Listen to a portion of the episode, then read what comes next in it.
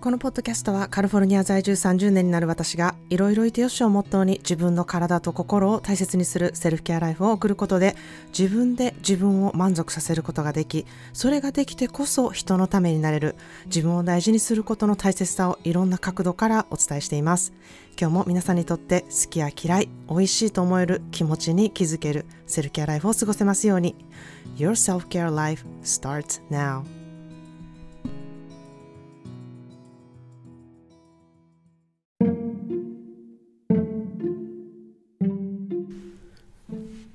皆さんいかがお過ごしでしょうか、えー、忙しい12月をどうお過ごしでしょうか？いろんなやらなきゃいけないリストに追われてませんでしょうか？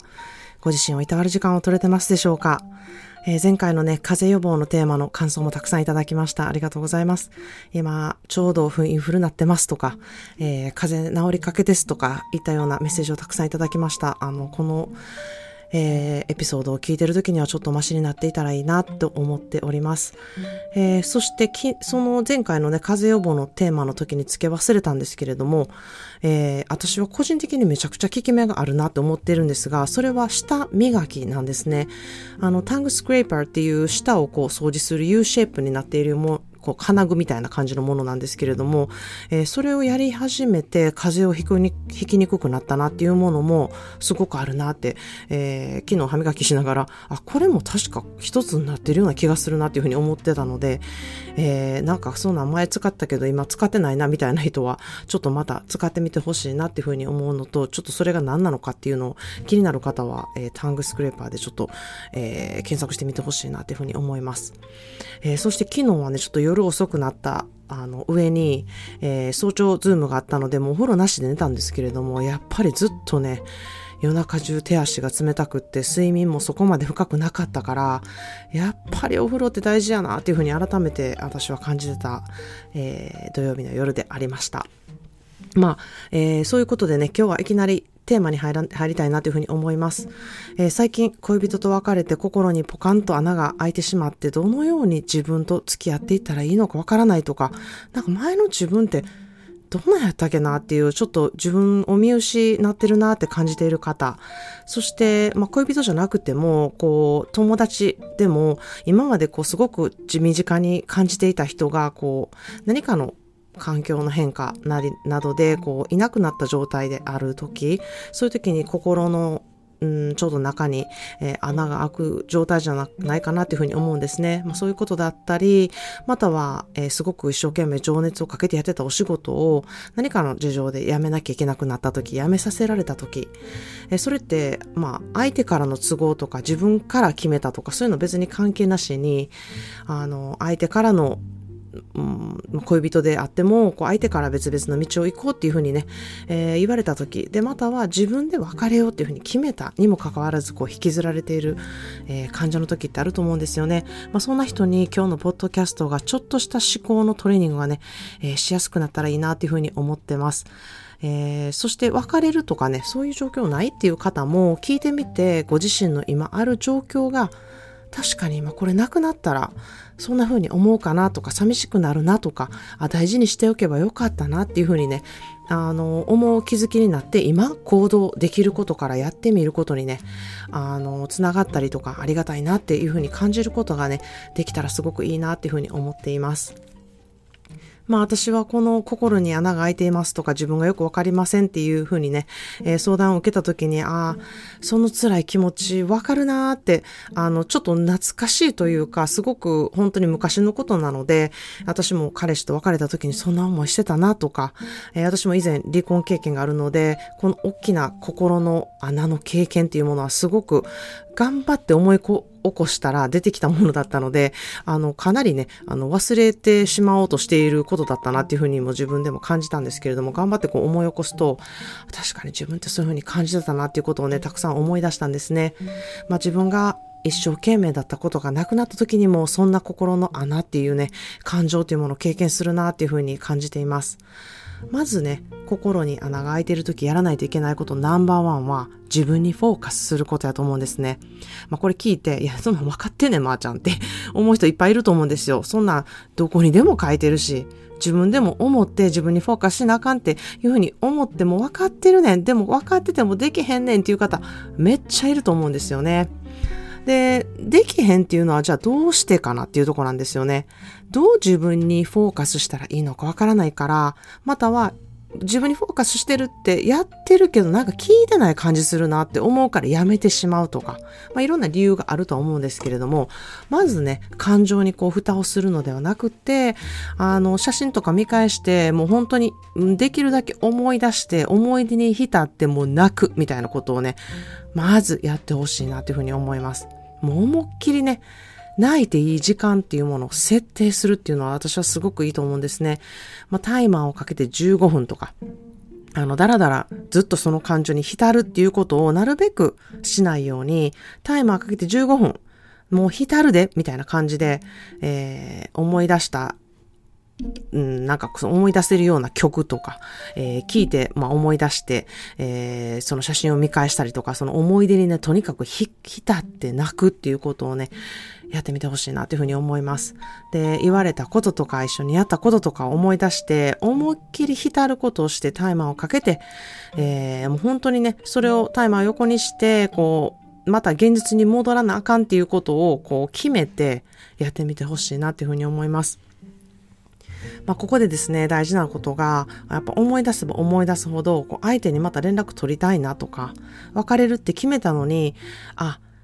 誕生日やったなとか、あ、忘れ物してるしとか、これ渡すって言ってたしとか、あ、これなんとかしようってやってたしとか、なんかこれ、私忘れてる、もらい忘れてる、なんかそういういろんな理由をね、あの、作って連絡取ろうとしがちなんですよね。で、これを、あの、本当にもう終わったら終わったことにするっていうことをね、本当に決めてほしいなっていうふうに思います。その連絡取りたい気持ちめちゃくちゃわかるんですけれども、これってご自身の大事な心の傷のためにやらないでほしいなっていうふうに思います。え傷ってやっぱりできたばっかりで、ちょっとずつこう、火が、あの、日にち薬でね、えー、かさぶたになってきてるんですけれども、この連絡を取るっていうことで、かさぶたをこう、剥がす行為になってしまってですね、またあの、出血したりとか、傷をね、また炎症させたりとかで、また一からのヒーリングプロセスになるからなんですね。で、まあ、これの、また、うん、延長というか、あの、連絡を取らないっていうことのもう一つの、あの、うん、やりがちなことっていうのが、インスタとか SNS で、その人、その後どうしてるやろ？みたいなのをあの、やっぱ見ちゃうこと。で、やっぱもうそういうの見れちゃう時代にもなったので、まあ、見えないように本当にミュートする、ブロックもしてもいいと思います。で、ブロックされるかもしれないっていうことも頭に置いとくのも、えー、それも、あの、相手の方がね、ご自身を守っている方で、傷を癒すためっていうふうにね、思ってね、そこをちょっと尊重してほしいなっていうふうに思います。もう、その、うん、方のことを知ることをしない。知らないようにする。もうフィードに出てこないようにするっていうことをね、ものすごく、あの、するべきやなっていうふうに思います。それ自分を守るために、えー、してほしいなっていうふうに思います。で、毎日ね、やっぱりその人のこと考えて、その人と時間過ごしてってことをやってたので、急にね、その人のことを考えないみたいなことはもう無理なんですよね。なので、その人のことを常に考える思考を、ちょっとずつちょっとずつ自分のことにフォーカスする方向に、えー、変えていくっていうことをね、少しずつやっていくってことをやることがあの大事じゃないかなっていうふうに思います。でもこれ、どういうことかと言いますと、なんかこうすぐできるゴールを持つたり、持ったりとか、ちょっと長いゴールを決めてみてやってみるってことことが、まあちょっとあの、うん、その一つにあるなっていうふうに思うんですね。まあとにかく今までその人に費やしてたエネルギーと時間ができるんですよね。で、なんかこう手持ち無沙汰になるみたいな、いきなりこんな、あの、今までデートしてた時間が、なんかこうなくなっちゃった。で、今まで電話してたりとか、えー、メールしてた時間がなんかポンとなくなった。電話をする気力もなんかもう、ポンとできてしまった。それそのエネルギーどうしたらいいねん？みたいな、その時間どうしたらいいねんっていう風になるんですよね。なので、それをね、今まで自分がやりたかったことをちょっと使っやりたかったことにね、使ってみてほしいなっていうふうに思うんですね。で、なんか、それやることにもね、やっぱりエネルギーいるんですよね。で、あの、そんなやる気ないねん、まー、あ、ちゃんっていう人いると思うんですよ。でも、ちょっとそこで頑張ってみて、あ、自分ってクッキング習ってみようってあ、習いたいなって思ってたなとか、ヨガのクラスに行ってみようかなって思ってたとか、ジムにちょっと行ってみるとか、楽器をちょっと習ってみるとか、ちょっと今のね、仕事のポジションをもう少しこういうふうにしていこうかなっていうふうに思ってるのであれば、どうやってじゃあそういうことをできているのかっていうものをね、ちょっと考えてみてほしいなっていうふうに思います。まあ、その他に、えー、自分の趣味的なちょっと縫い物をしたりとか、陶芸にやあの触れてみるとか、アートに触れてみるために、えー、美術館に行ってみるとか、また図書館に行って自分って何に興味があるのかな、まあちょっと見てみようっていう感じで図書館に行くってことも、えー、大事だとなっていうふうに思うんですね。とにかく行動してみて自分って何が興味あるんかなっていうとこにエネルギーをね、ちょっと使ってみてほしいなっていうふうに思います。で、やっぱりね、そういう時ってすごく結構なエネルギーがいるので、自分にやっぱ自信がなかったりとか、もやる気ないねんとか、えー、そういう風になってる方は、あの、友達とかを誘ってね、ちょっとお茶するとか、友達に愚痴聞いてもらったりとか、このしんどい状況を聞いてもらうっていうのも、あの、いいと思うんですね。で、それでね、そんな友達いませんとか言うてても絶対いると思うんですよ。あの、本当に彼氏とか彼女とかおらんかった時の自分の生活っていうものが以前あったんですから、あの、絶対そういう方いるんですね。で、そこに、まあ、フォーカスして、あの、自分の自信を取り戻せるように行動していくことっていうのがね、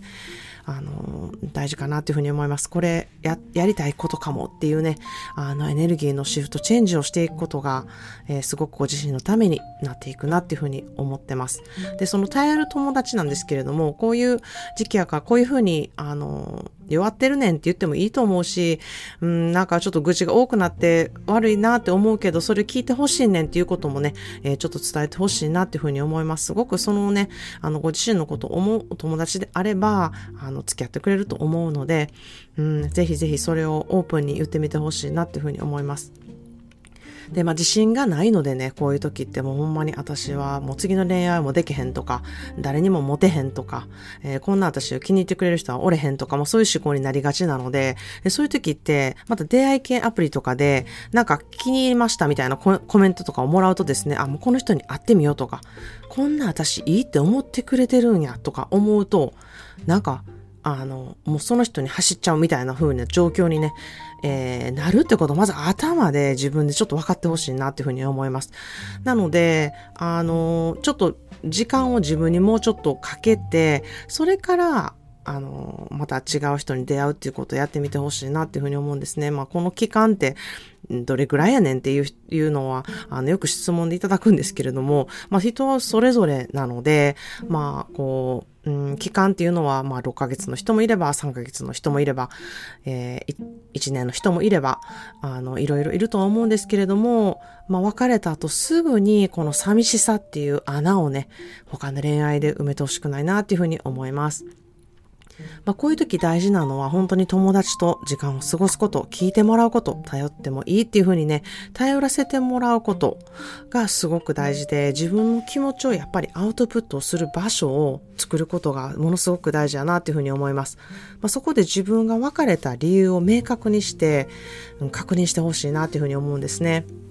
まあ、本当にこれがやれる場所がないっていう方は、あの、本当に概要欄から私の方にメッセージ送ってきてほしいなっていうふうに思います。私はもう全然どういう恋愛だったんですか？とか、どういう方だったんですか？っていうのは全然、あの、聞く余裕はめちゃくちゃあるので、えそれは、あの、全然、あの、聞いていきたいなっていうふうに思ってます。なので、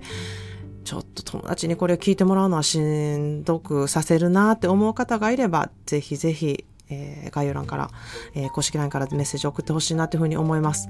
で、そこでちょっと頭に置いて、置いててほしいことがですね、思い出っていうのはめっちゃ美化されるんですよね。どんな恋愛であっただろうが、別れようと決めた理由が必ずあるはずなんですよ。だから、分かれてるんですね。だからその理由をちゃんとこう確認すること。で、こういう時の思考ってもうほんまに人間って都合よく、めっちゃいいところばっかり思い出すんですよね。で、めっちゃ良かったよ、あの恋愛みたいになってるんですよね。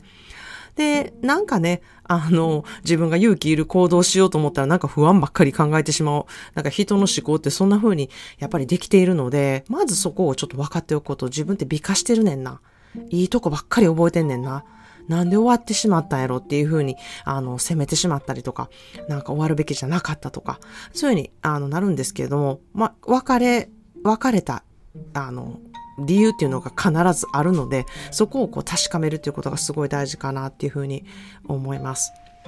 そして、えー、友達以外にやはりすごく頼りになるところがコミュニティだなというふうに思います。自分をサポートしてくれるお友達、またコミュニティがあること、ここは大丈夫っていうふうにね、信頼できるグループがあるっていうのはね、ものすごく心強い場所になるなっていうふうに思ってます。そういう場所がね、あの、私はあるよっていう方はぜひぜひ利用してほしいなっていうふうに思います。えそこでね、こういう状況やと自分の心境を素直に出していくことってめっちゃ難しいなって思うとは思うんですけれども、他の人もね、同じような経験が必ずある人がいるので、その人たちがどのように対処してきて、生きてきたかっていうことを知ることだったり、まあ、それを参考にね、自分のスピードでやっていくこと、そして私だけじゃないっていうふうに思えたりとか、共感してくれる人がいるっていうことってやっぱりすごく大きなサポートとなるので、あのー、自分が寂しいなって思ってる時も寂しくないよっていうふうにね、あの、思ってくれる人がいることをがやっぱりあの確認できる場所だと思うので、うん、そこがやはりコミュニティの大事なところだなっていうふうに思っています。まあ今はね、えー、私のセルフケアのコミュニティもそうなんですけれども、オンラインでその人と会うっていうことをしなくても、えー、オンラインで携帯一つでそこにコミュニティにつながるっていうことができるので、もうそういう時代になってきてますので、そういうコミュニティをね、やはり持っていく、持っておくことっていうことは、ものすごく大きなことだなっていうふうに私は思っています。えー、まあ今日のね、テーマにふさわしい言葉の花束は、私の大好きな歌手のビリー・アイリッシュって方の What Was I Made For? っていうね、曲の歌詞を紹介したいなっていうふうに思います。まあ彼女のこの曲と歌詞を聞いたとき、私はすごい曲やなと思ってめっちゃ感動して涙が流れたんですね。わかるなこの気持ちとかっていうふうにすごく思ったんですね。自分が何なのかとか、あの自分を見失うときって、やはり必ずあるなっていうふうに思うんですね。その時に何かをこう掴んでおきたいっていう思いになること、そして見つけていきたいって思うこと、自分自身を取り戻したいなっていうふうにね、思うことって必ず誰しもあることだなっていうふうに思うので、そういう時にやはりあの友達だったりコミュニティっていうところが大事だなっていうふうに思います。まあ、この曲は概要欄に載せておきますので、ぜひこの後に Spotify でね、聴いてみてほしいなっていうふうに思います。まあ、声も音楽も歌詞も共にものすごく素晴らしいです。で、和訳なんですけれども、この曲をあの、ロンさんっていう方のね、ノートの記事で見つけたんですけれども、いや、訳し方がね、すごい素敵やなって思ったので引用させていただきました。今日は一部だけを、あの、このポッドキャストで紹介してるんですけれども、全部の歌詞の和訳も、えー、概要欄に載せておきますので、ぜひチェックしてみて、えー、音楽聴いてみてほしいなっていうふうに思います。I used to float, now I just fall down. I used to know, but I'm not sure now what I was made for. 前は宙に浮いていられた。今はただ落ちていくだけ。前は分かっていたのに、今では分からなくなった。What I was made for 何のために私は作られたの ?What was I made for 何のために私は生まれたの ?I don't know how to feel, but I wanna try. I don't know how to feel, but someday I might. Someday I might. どう心で感じたらいいのかわからない。だけど頑張りたい。心の感じ方がわからないの。だけどいつか私はきっと、いつか私もきっと。Think I forget how to be happy, something I'm not, but something I can be, something I wait for, something I'm made for, something I'm made for. 忘れてしまったんだと思う。どうすれば幸せになることか。私には向いていないこと、だけど私にもできること。私が持っているものは私が生まれてきた意味。私が生まれてきた意味。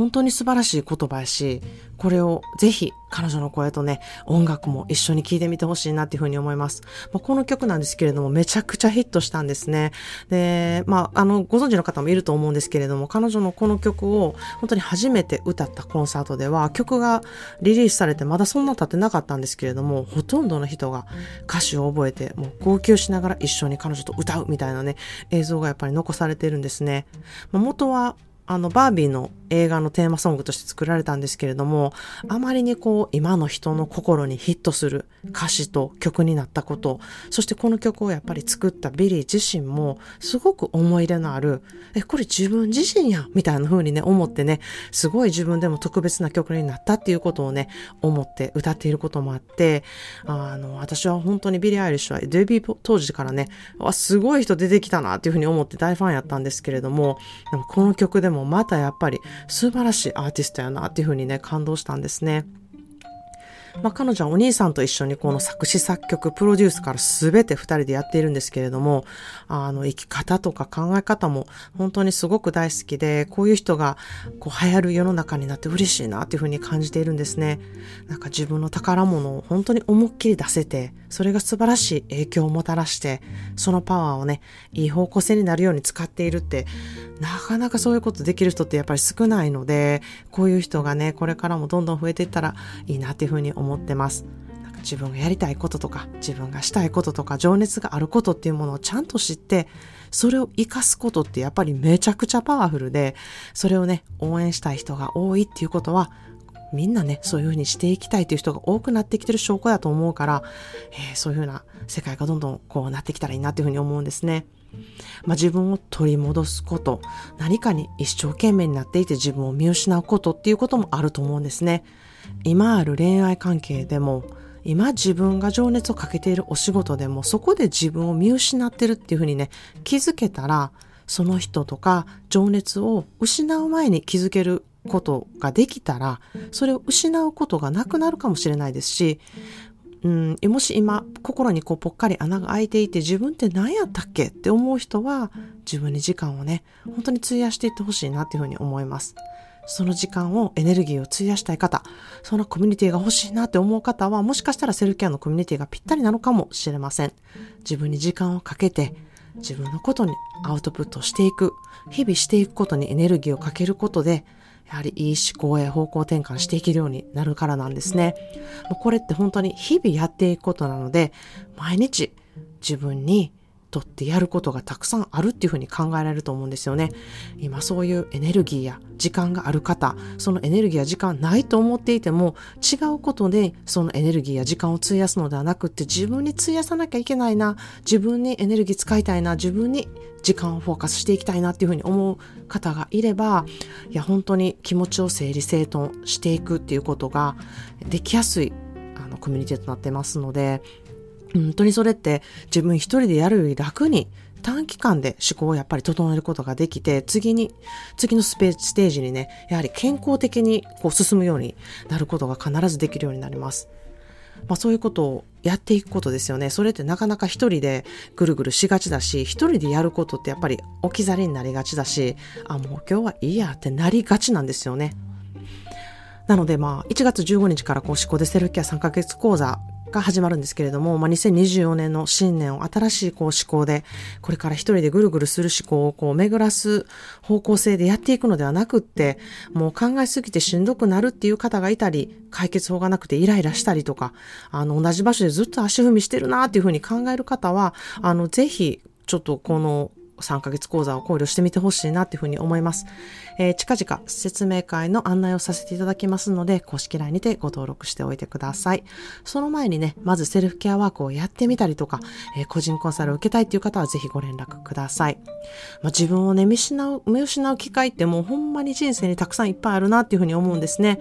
でもそんな時に、こう、頼れる人がいるとか、頼れる自分を持つっていうこと、今あるところを見れるスキル、その思考のスキルがあるっていうことは、これから先も大丈夫だっていうふうにね、思えるツールを自分で得るっていうことができるんですね。これがあるとですね、本当にこれからどんどん活かせていけるだけではなくてですね、周りの人とか自分の環境もどんどん整えていけるスキルとなるので、素晴らしい人生の自己投資だなっていうふうに私は思っています。まあ、興味のある方はぜひ、え説明会に遊びに来てほしいなっていうふうに思ってます。ということで今日は自分を見失った時の思考法、恋人と別れた後や何かの理由で心に穴が開いた時の思考法というテーマでお話ししました。それでは今日も思考でセルフケアでご自身をいたわる日をお過ごしください。今回も最後まで聞いてくださりありがとうございました。Thank you so much for listening to today's episode of 思考で Self-Care お相手はカリフォルニアからまーちゃんでしたそれではまた次のエピソードまで Have a wonderful self-care day As always, I'm sending you a big hug to you. 今日も皆さんがいてくれることに感謝です。ではまた。Cheers to you.